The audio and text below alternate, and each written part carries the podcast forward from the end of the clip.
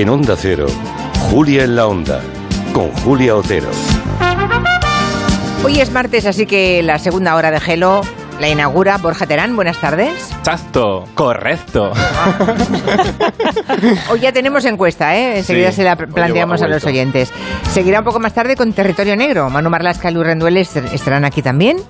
Tenemos a la mesa de redacción con algunas cosas que aún eh, tenemos que compartir con ustedes, igual que correos o mensajes en Facebook o Twitter que nos envían los oyentes. Al hilo de los pelotazos, nos dice un oyente que en su casa eran tres niños, mi madre trabajaba, la puerta de la habitación era una portería y si tirabas fuerte iba directo a la lámpara del salón. Otras veces se rompía la propia lámpara de nuestro dormitorio y bueno, y la mesa del salón hacía las veces de mesa de ping-pong. Claro. Bueno, esto ya, esto ya son niños muy especiales, ¿eh? no está mal. Igual que hablando de los bidés, que ahora se están poniendo de moda, como mínimo en el alto standing en Nueva York, creo que nos contaba Agustín Alcalá, que antes no había ni un bidé, lo veían como una cosa muy exótica y muy rara. abonando en esa teoría, nuestro amigo Fernando nos dice que su sobrina americana, cuando venía aquí a España a su casa y veía el bidé, dice, ay tío, qué bien, tenéis un lavabo para niños pequeñitos. ¿Ah, no es para eso? bueno, está bien. Hoy eh, Borja Tera nos quiere hablar de, mm, liderazgo y la televisión, el papel que juegan los medios de comunicación y la tele en particular en la confección y en la, estructura, en la arquitectura de un liderazgo. Pero antes quiere hacer una pregunta. Claro, ha vuelto a ver, ¿qué pregunta? la semana pasada me hice así el escurridizo, pero esta semana he vuelto. He vuelto. A ver. Julia, no me digas que no conoces nada, oye, porque no lo vas a conocer. ya, te, ya te aviso. No, ¿por qué? No, porque hoy vamos a hacer un experimento. Voy a preguntaros por tres, antes que Siri o Alexa, ¿vale? Había en la Que por cierto, un momentito. Claro, Alexa, como ya tiene un nombre femenino, la voz solamente puede ser femenina, ¿no? Sí. En cambio, Siri puede ser chico o chica. Alexa no, ¿no? bueno, ¿por qué no? no, no, yo pregunto, yo pregunto. Ah, ¿Hay alguna hay una Alexa con voz mm. masculina?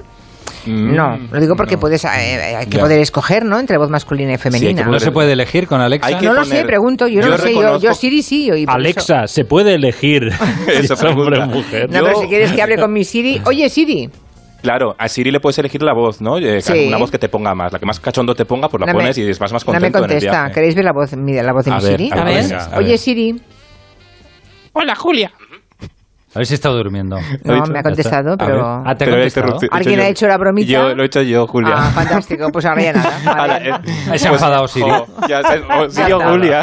enfadado. Si me hacéis bullying, me callo. A ver, venga, voy a hacer mi encuesta, que la tengo que explicar bien y no es fácil. A ver, va. Antes que Siri o Alexa, la televisión se adelantó a la inteligencia artificial con diferentes personajes. Entonces, hoy os traigo tres inteligencia artificial mm, mm. un poco artesanal, ¿vale? Para que elijáis. Y empezamos con en Twitter, que ayer, por cierto, un oyente me dijo, jo, la ponéis en Twitter y los que no tenemos Twitter, ¿la encuesta que hacemos? Pues da igual, votáis telepáticamente, que no pasa nada.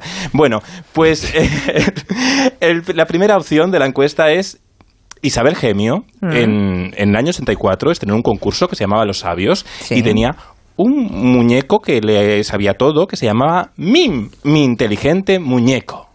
Hola, ¿me has llamado? Pero bueno, ¿qué es esto? ¿Tú quién eres? ¿Yo? Yo soy el espíritu de la ciencia. Estaba tan tranquilo aquí en casa y de repente me has despertado.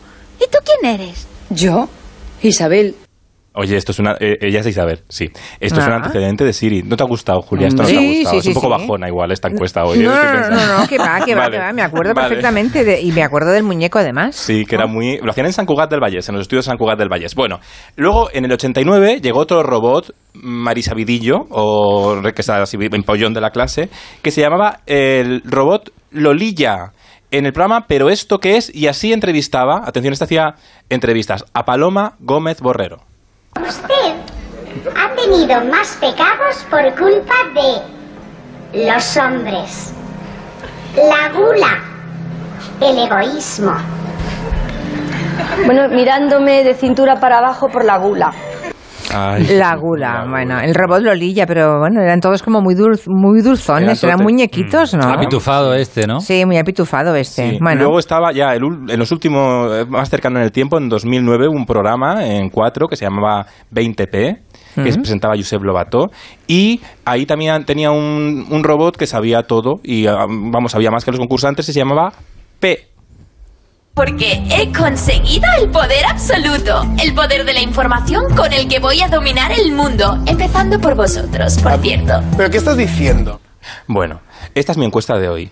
Son antecedentes. Yo es que pensé un día, jo, es que la tele se ha adelantado hasta los Siris, porque la voz era un poco parecida. Aunque ahora la voz se pueda, se pueda cambiar, se pueda mejorar, puedas poner la que no va por defecto, ¿no? Eh, bueno, votad. Bueno, votad, ¿eh? Que no os de bajona, votad. Mm, A ver, o sea, mi inteligente muñeco de los sabios, el robot Lolilla o P, que es este de, del De 2009. cuatro. El más, No el más- recuerdo ninguno. ¿No recuerdas ninguno? Ay, Yo tampoco. No, pues yo- hay que descubrir en la vida. Yo traigo cosas para que descubráis también Ya. la memoria. Voy a googlear ahora mismo. ver, 84, 89 y 2009. Sí. Bueno, está ya la encuesta colgada en Twitter y a los que tengan algún interés ya pueden entrar y, y A los que tengan algún interés. No, votad porque si no, si no Borja, se- el que se va de bajón es él luego, ¿eh? Claro, Vot- no, yo- votadle a Borja, por favor. Eh, Votadme, pero no con B. Bueno, hab- hablando de comunicación política, supongo Sí. que te habrás inspirado en Vladimir Zelensky, ¿no? Como este Sí. cómico de la televisión, un actor, presentador, porque ha hecho programas también de variedades en la televisión ucraniana, ¿no? Sí, muy, muy, muy, además, incluso guionista, ha creado formatos y bueno, y lo, lo que le dio la más la popularidad fue sus trabajos en ficción como actor. Es un poco, eh, digamos, como un Imanol Arias, ma- mucho más joven, ¿vale? O como mejor dicho, Emilio Aragón cuando hacía médico de familia, ¿os acordáis, no? Que fue Sí. un boom. Pues él protagonizó una serie que se llamaba Servidor del Pueblo, en la que interpretaba a un presidente del gobierno un poco por casualidad. Y eso, curiosamente, es, le ha llevado a ser presidente del- del- de Ucrania, pero es que además su partido político se llama como la serie, Servidor del Pueblo. Es decir, a veces la afición no es que se adelante a la realidad, la afición puede inspirar la realidad, que yo creo que es lo que ha pasado aquí, ¿no? O sea que tenía- hizo ya un, gran ensayo general, sin guerra, afortunadamente, Sin guerra, sí. pero un, un ensayo general antes de ser de verdad, en la Un- ficción, sí. antes de ser presidente de, de verdad. Pero luego a la vez también participó en programas, ganó programas como Mira quién baila, o creó un concurso eh, en el que diferentes con- participantes tenían que hacer reír al jurado. Y ahí estaba él siendo jurado y le presentaban así. Делаю Владимир Зеленский. Добрый вечер. Привет. Ну, а сейчас, пожалуй, первый сюрприз. Bueno. Я. ¿Habéis visto la pronunciation bien hecha de, de Zelensky? Sí, bueno. Cualquier parecido. Pero, pero sí, pero como hemos observado que a ti no te ha cambiado la tuya, No. tampoco la cambiamos nosotros. No, ¿para qué? Pero tú, yo sí he pronunciado todo mal. No, pero además, no, si nos fijamos, sí que además eran programas muy festivos, muy de entretenimiento. Es un hombre que ha entendido muy bien en los últimos tiempos, gracias a la televisión, los códigos de la comunicación actual, ¿no? Mientras que Putin eh, tiene un, bueno, un control mm, más, mm, más imperialista, digamos, de los medios de comunicación. Lógicamente, en, en Rusia lleva 20 años controlando la propaganda ¿no? política, lo hablabais antes. Sí. Eh, pero luego, siempre que aparece Putin en, en- en- la televisión, siempre aparece con su traje bien arreglado, con discursos muy oficiales, en grandes escenarios palaciegos, en donde hasta el pliegue de la cortina está calculado, ¿no? En, cambio, Zelensky eh, hace vídeos que se graba él mismo con el móvil, da igual que salga mal vestido, incluso, Bueno, es que ¿no? Sport. ahora va con vestuario de guerra, ¿no? Va con Sí. una camiseta, claro. Sí. Sí. Y eh, lógicamente las circunstancias son muy diferentes, ¿no? Pero sí que ha entendido que puede hacer mm, movilizar a su pueblo, ¿no? Crear ese sentimiento de nación eh, a través de las nuevas tecnologías, ¿no? A través de las nue- nuevas redes, incluso utilizando su propio móvil, que en otro momento podía ser eh, impensable, y sobre todo con vídeos cortos, concretos. Muchos vídeos, ¿no? Eh, Sí. No intenso, sino incesante, ¿no? Estar ahí para que se vea que sigue al mando, ¿no? Y demostrando que sigue en Kiev, ¿no? Mu- se muestra en la calle, mm, se muestra en la, en la realidad, del- tocando los pies del, del suelo.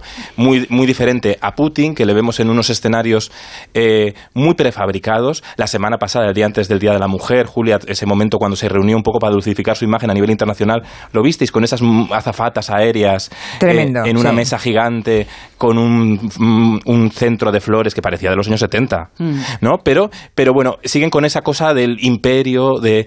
Bueno, él siempre aparece, Putin, eh, es un tema muy serio que no se puede bromear, pero yo traigo... A mí yo cuando veo a Putin en, esa- en esas mesas tan grandes y tan solo, que él cree que le hacen grande, pero en realidad se le hacen pequeñín, ¿no? Y, le muestran en soledad al mundo, eh, donde no tiene controlada la información. Bueno, a mí me recuerdan un poco, ¿te acuerdas aquel anuncio de pronto? De, Hombre. oh, mira, mira, vamos a recordarlo, porque Sí. es un poco esto, en realidad. Voy a echarte una mano. Tú pasa el pronto, yo el paño.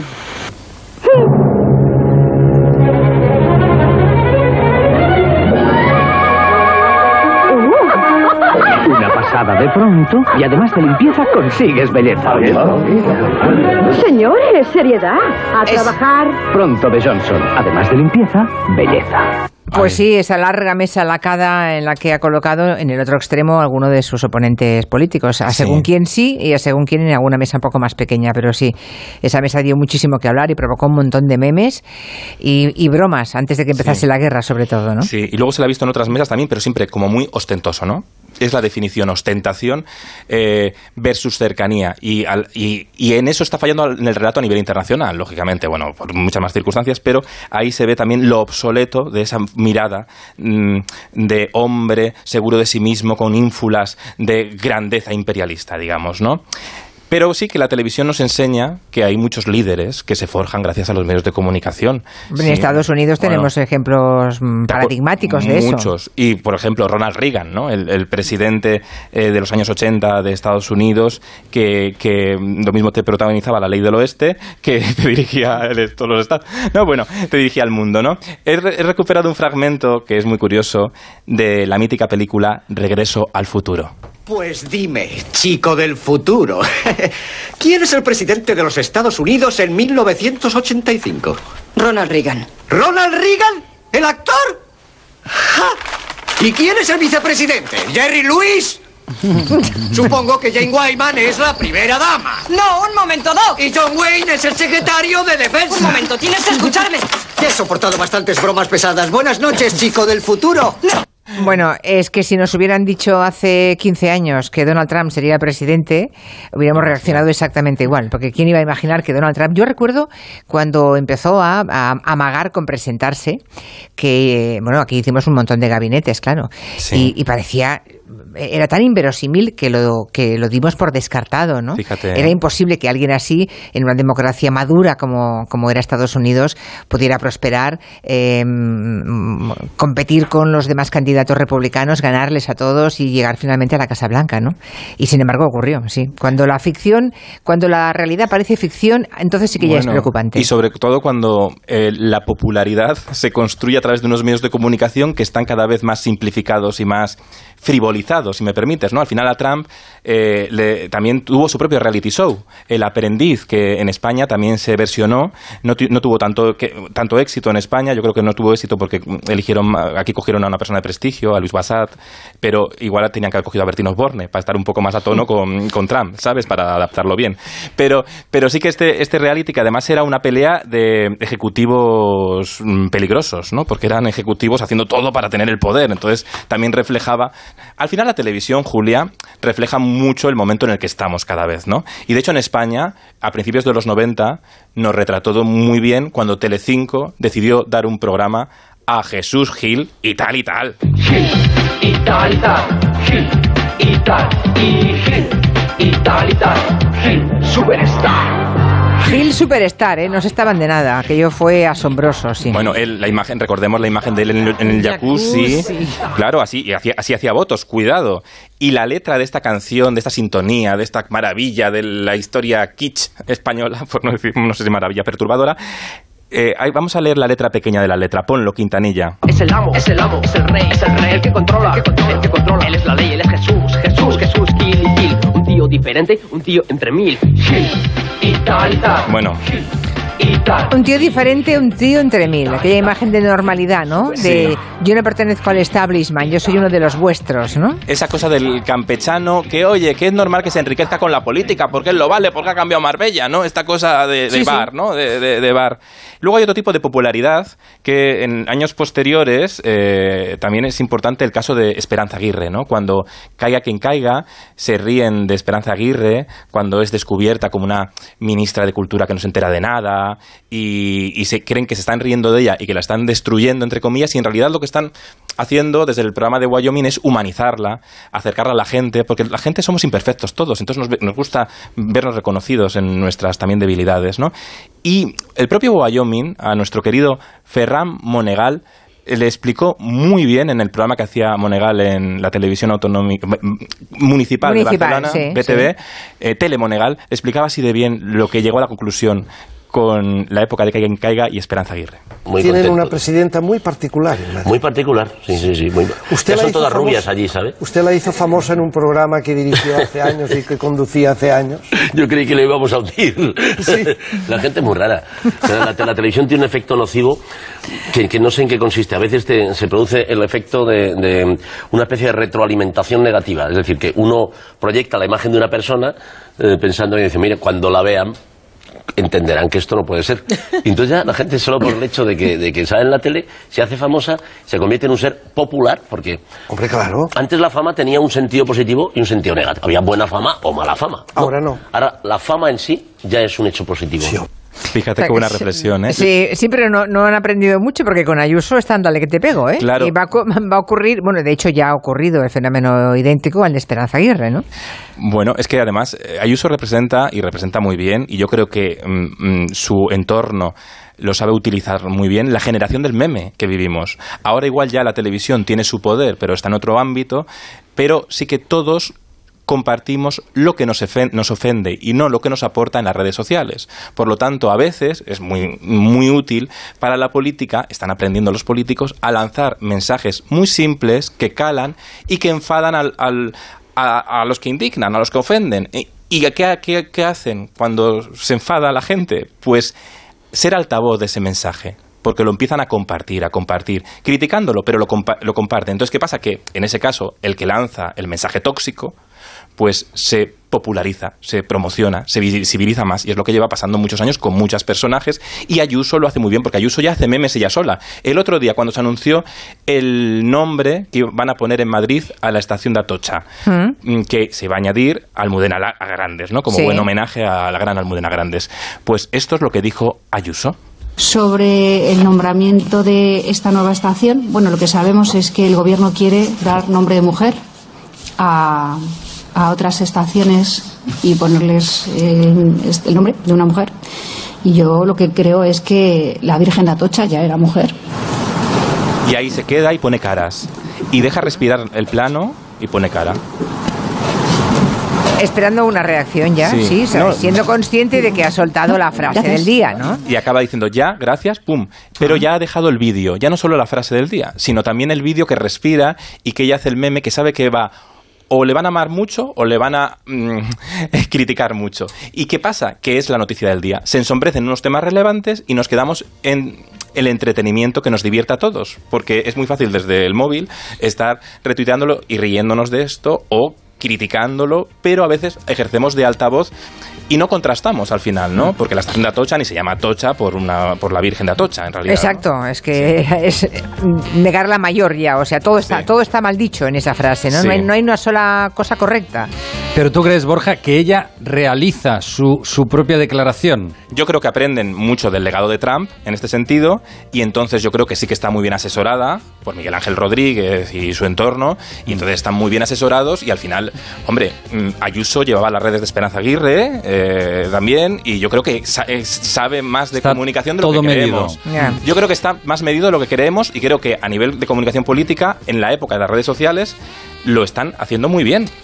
Pues eso, trumpismo, trumpismo de primera, está claro.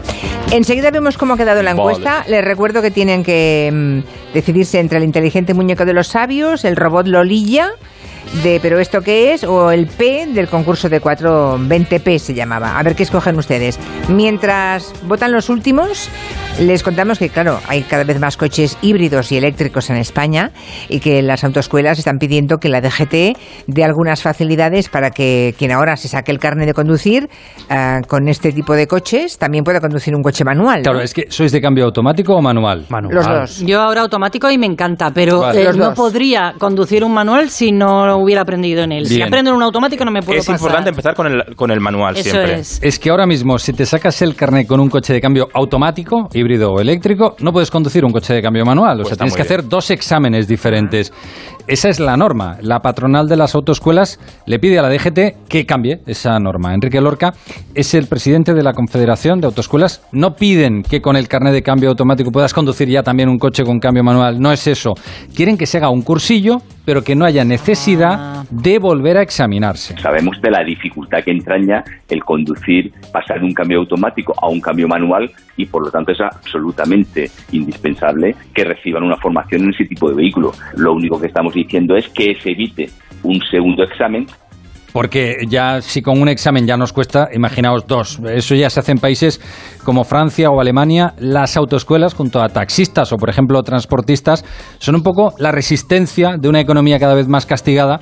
Es que en las autoescuelas, hoy estábamos reflexionando sobre eso, estaban rodeados. Es decir, les atacan por dos frentes. Uno, el de la subida de la, luz. Si tienen coches eléctricos, toda la flota de coches eléctricos por el recibo. Y otro, el de los carburantes a precio de un Louis Vuitton, si tienen coches de gasolina o diésel. También, también. Porque nosotros necesitamos el combustible y eh, si, bueno, si hacemos esa transición a ese vehículo eléctrico, la electricidad ya sabemos también por dónde está, ¿no? Y bueno, también necesitamos de puntos de recarga. Estamos intentando, ¿no?, hacer esa transición lo más ordenada posible piden ayudas, están en la cola de todos los que están pidiendo ayudas, claro, claro. pero que se piense en ellos.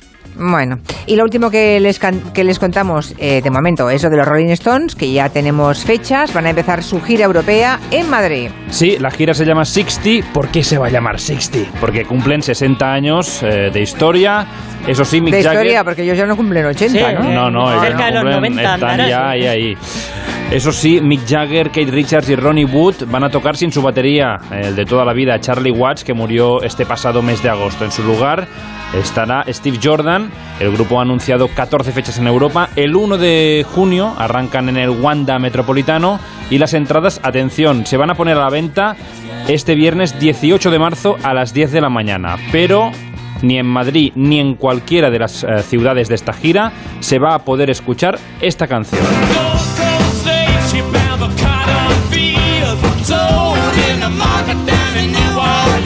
Esta es Brown Sugar, ¿no? ¿Y por qué no van a cantarla? Bueno, por las referencias a la esclavitud y a la explotación sexual que sufrieron muchas mujeres afroamericanas en las plantaciones de algodón. Dice Mick Jagger que ahora suena muy bruta y que además no quiere problemas con la cultura de la cancelación.